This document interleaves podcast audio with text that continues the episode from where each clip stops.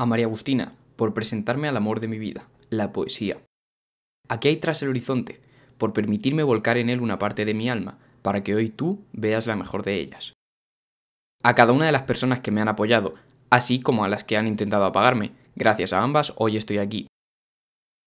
A mí, por creer tanto en abismo cuando tantos otros la vista atrás echaban y callaban. A ti, por darme la oportunidad de acercarte a mi concepto de poesía. Bienvenido.